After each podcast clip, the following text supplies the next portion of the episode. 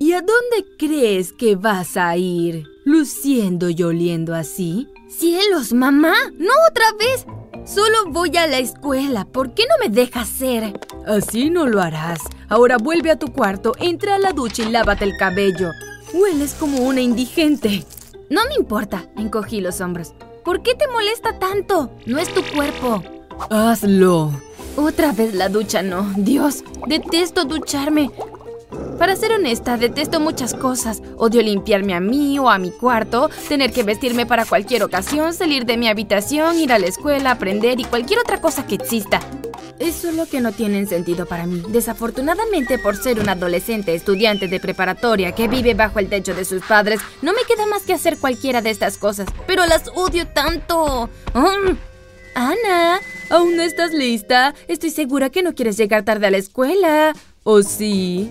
Dijo mi mamá con una voz melodiosa desde la puerta de mi baño. Mamá, si tan solo me hubieras dejado ir cuando salí hace un rato, ya estaría en la escuela. ¿Te puedes ir, por favor? Necesito privacidad. Mi mamá se alejó rápidamente. Sé que estarás pensando que esta no es la mejor forma de estar viviendo mi vida. Bueno, sin duda, definitivamente no lo era. Mira este video hasta el final para descubrir cómo este comportamiento sucio casi arruina mi vida para siempre.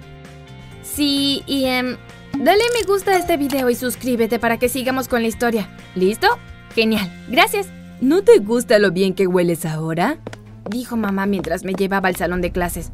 Iba atrasada y los pasillos estaban vacíos, menos mal. Mamá, para empezar, no, no me gusta lo bien que huelo. Es tan dulce que podría vomitar. Y segundo, por favor, ¿puedes dejarme aquí ya? Te dije que definitivamente no tenías que traerme a la escuela ni acompañarme hasta el edificio y aún así aquí estás, llevándome hasta el salón.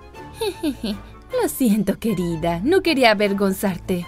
Es solo que disfruté mucho caminar y hablar contigo. Ahora me voy. Adiós. Se fue una vez más. Sí, claro, caminar y hablar conmigo. Yo diría caminar y pelear conmigo. O caminar y gritarme sin parar. Adiós, mamá. Dije detrás de ella mientras su figura iba desapareciendo lentamente. Mamá necesitaba aceptar de una vez por todas que no había manera en que me convirtiera en una chica femenina, preocupada por su aspecto, aromas y todo eso. De ninguna manera. Abrí la puerta y fui directo a mi asiento. Nadie me vio, ni siquiera la maestra. Por mí estaba bien, de todos modos la gente apenas me notaba y si la maestra se hubiera dado cuenta de lo tarde que llegué, me habría castigado de alguna forma. Además, las pocas personas que alguna vez me hablaron o fueron amables conmigo simplemente querían algo y cambiaban apenas lo conseguían. O solo querían molestarme. Ser vista en mi experiencia no era ni había sido y probablemente nunca sería algo bueno para mí. Yo era una solitaria feliz. La escuela terminó y volví a casa a descansar, repitiendo este aburrido ciclo una y otra vez hasta que un desafortunado día durante la hora de almuerzo, mientras iba silenciosa y cuidadosamente hasta una mesa donde pudiera sentarme sola a disfrutar mi comida, de repente alguien tropezó conmigo bruscamente. Era la chica más popular de la escuela, Brígida. Como resultado del fuerte golpe, mi comida y bebida cayeron sobre el cuerpo de Brígida, que parecía que iba a explotar. ¿Y qué demonios estás mirando, tonta? ¿Yo? Oh, solo estoy sorprendida de lo rojo que puede volverse un ser humano. Pareces una patata en llamas. Todos rieron y Brígida rápidamente se volteó para ver quiénes estaban riendo, pero no pudo ver a nadie porque al verla de inmediato callaron. Nadie quería meterse con ella. ¡Tonta! ¿No ves lo que me hiciste? ¿No vas a disculparte? ¿Disculparme?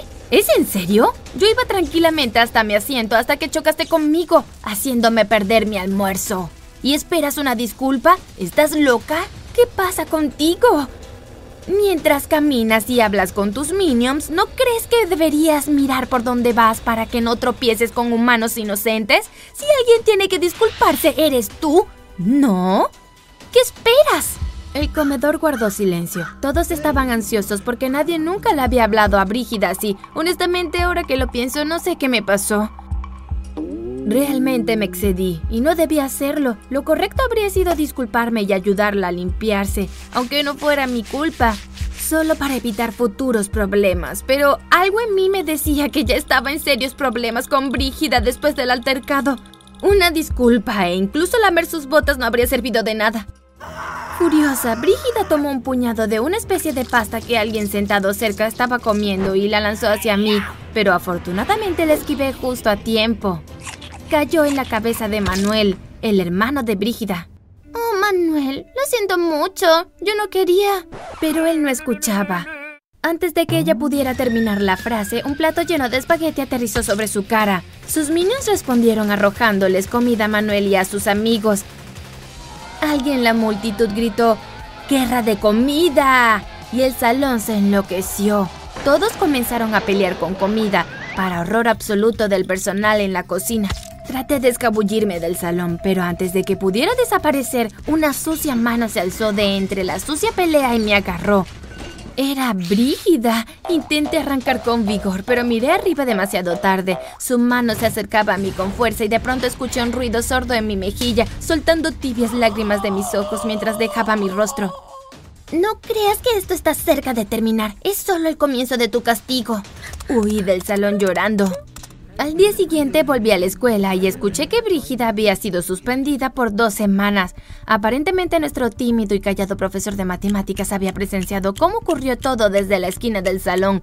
Vio a Brígida chocar contra mí, también la vio iniciar una pelea de comida y darme una terrible cachetada. No hizo nada para intervenir, sino que simplemente fue enseguida donde el director, incluso el director me llamó a su oficina más tarde ese día y se disculpó en nombre de Brígida. Tan feliz como estaba de que por una vez en nuestras vidas la justicia hubiera prevalecido, no pude evitar sentirme terrible. Sentía un pesar en mi estómago porque sabía que sin duda Brígida estaba en casa planeando la última venganza. Sería el fin. Todo pasó tal como yo lo esperaba. Brígida volvió a la escuela y automáticamente me convertí en el objetivo de ella y sus amigos.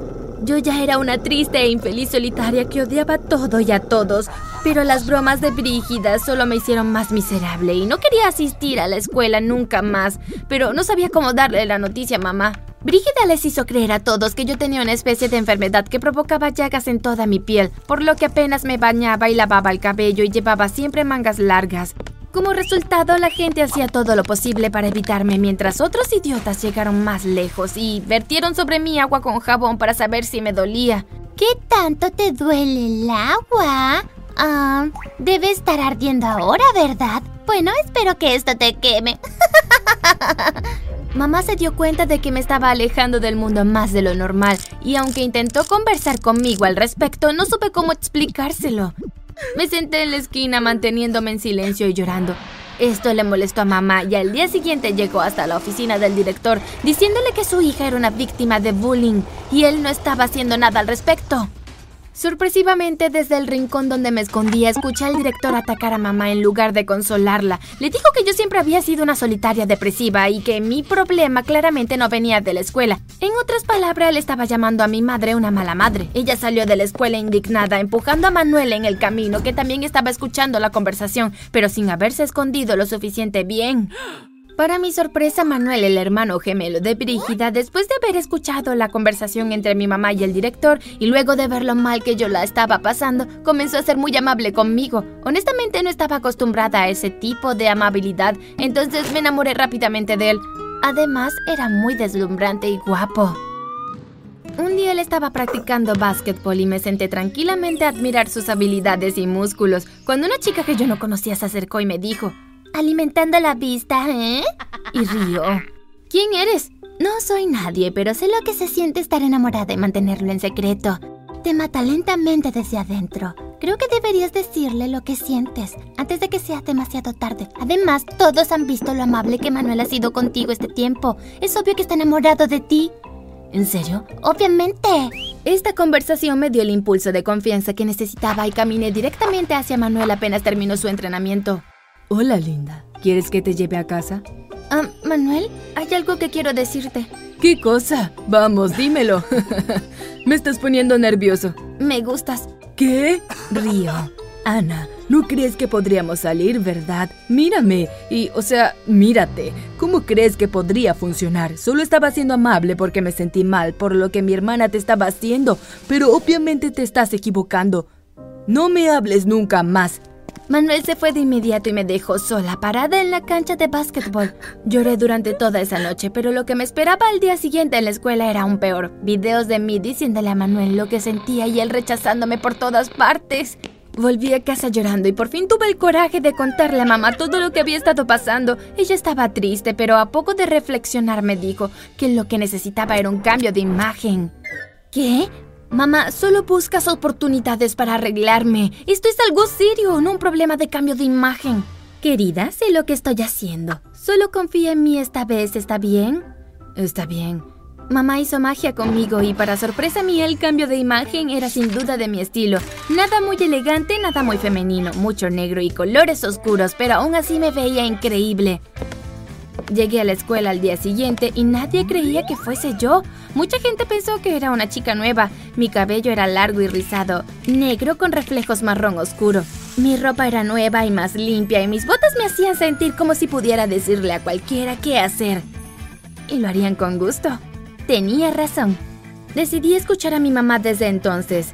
Me duchaba y lavaba el cabello regularmente, me vestía genial, siempre asegurándome de traer joyas o perfume. Cuidaba mi piel, mi cuarto y mi entorno, y para mi sorpresa incluso dejé de odiar la vida tanto como lo había hecho antes. Me volví popular en la escuela porque la gente quería hablar y pasar tiempo conmigo de cualquier forma posible. Incluso algunos estudiantes comenzaron a copiar mi vestuario. Aparentemente era la nueva moda. Brígida y sus minions se volvieron muy amables conmigo e incluso me preguntaron si quería unirme a ellos, pero cortésmente rechacé su supuestamente amable propuesta. Manuel volvió para disculparse y hablar conmigo, preguntándome si al menos podríamos ser amigos, pero lo rechacé, asegurándome de que hubiese alguien ahí para grabar y compartirlo a través de las redes sociales. Pese a la vergüenza que le di a Manuel, él no se dio por vencido. Siguió buscándome como si su vida dependiera de ello, lo que me asustaba porque seguía gustándome. Solo que estaba muy dañada, avergonzada y demasiado orgullosa para admitirlo. Cuando mamá se dio cuenta de que Manuel quería salir conmigo, luego de verlo tantas veces en nuestro vecindario, me recordó que él hizo lo mejor que pudo cuando su hermana me atormentaba, sin otra razón que él queriendo que me sintiera mejor, por lo que merecía una segunda oportunidad. Coincidí con ella regañadientes. Le dije que saldría con él con una condición. Haré lo que sea para demostrarte que no soy un idiota. Bien, porque le haremos una broma a tu hermana gemela y sus amigos y tú serás el responsable de todo. Creo que es justo, lo haré. Uh, Brígida no tiene idea de lo que se viene.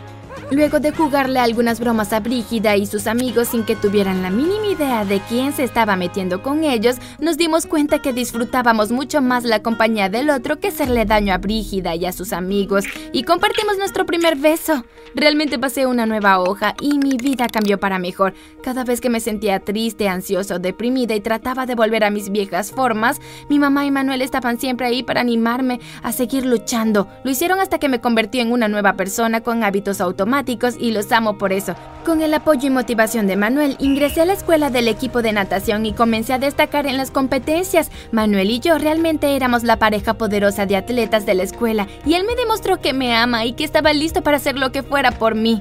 Le di a mi vida una oportunidad y ella me dio felicidad. Por favor, hazlo tú también.